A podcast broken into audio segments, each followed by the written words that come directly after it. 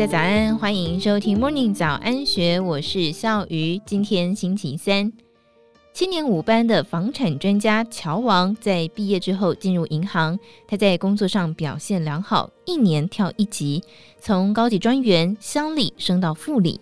但是他不想一辈子捧金饭碗。三十一岁那一年，他决定要尝试不一样的事，去学房地产、美股投资。银行出身的他，比别人更加明了房地产投资的美角。当起包租公之后，开设线上课程。二零二一年四月份，因为已经有了稳定被动收入，再加上找到自己热爱的事业，所以毅然决然离职，全心投入。乔王的家境并不富裕，父母在市场摆摊做生意，从小他就很有危机意识。考进台大经济系之后，努力争取校外打工实习机会。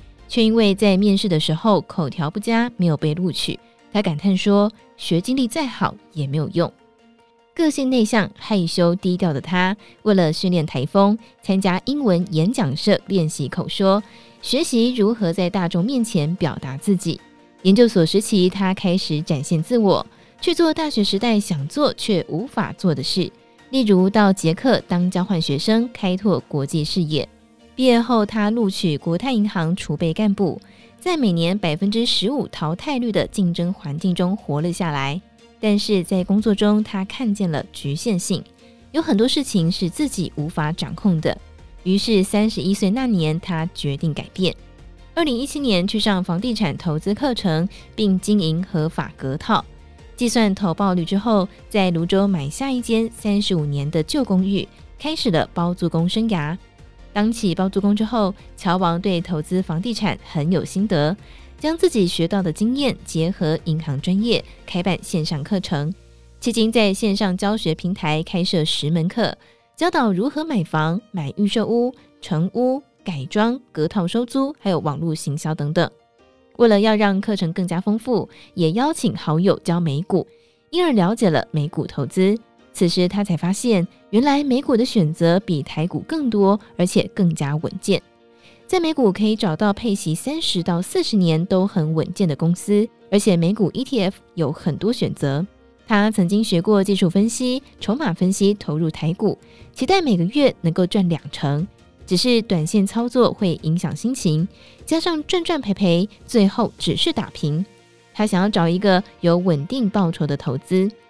所以在二零一八年，乔王以退休概念投资美股 ETF，包括布局全球的 VT，投资美国企业的 BTI，美国房地产 REITs BNQ，投资美国公债为主的 IEF。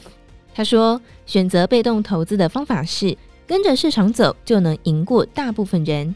同时，他也学习巴菲特的投资精神，买进并长期持有。他说明，以 BT 来说，他投资全世界的公司。年化报酬率大约是百分之六到百分之八，拉长十五年胜率接近百分之一百。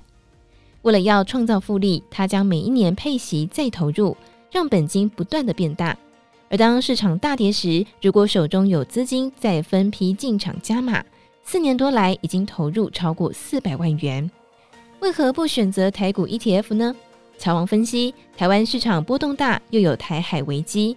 投资美国发生危机的几率比台湾小，而且将投资分散到全世界，再搭配股债，就不用担心哪家公司倒了，或是哪个产业有一天不在了。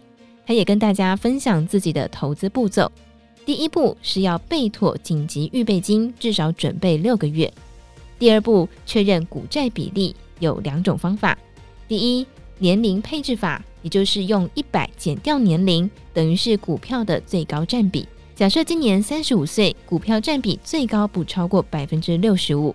第二，风险承受度配置法，如果最多可以忍受百分之四十的损失，股票配置最多不要超过百分之八十；如果最多可以忍受百分之二十五的损失，股票配置最多就不要超过百分之五十。第三步，分散风险，投资全球。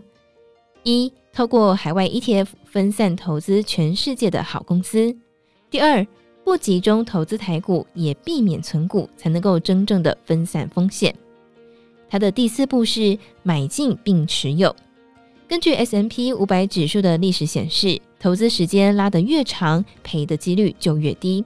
当投资时间拉长到十五年以上，基本上投资胜率就接近百分之百。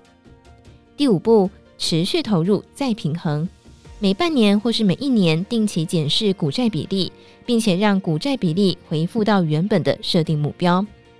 透过这五个步骤，乔王希望自己在退休时每个月有十万股息收入。他以超龄的口吻说。投资是要让生活过得好，而不是过度追求报酬。如果没有把生活过好，再多数字也只是数字而已。以上内容出自《金周刊》数位内容部，更多精彩内容欢迎参考资讯栏。如果有任何想法，欢迎你留言或是到 Discord 留言告诉我们。祝福你有美好的一天，我们明天见，拜拜。听完 Podcast 节目，有好多话想分享，想要提问却无处可去吗？别烦恼了，现在只要点击资讯栏下方的 Discord 社群平台连接，输入昵称就可以立刻问问题，与主持人互动哦。让我们一起在学习的路上不孤单，等你来加入。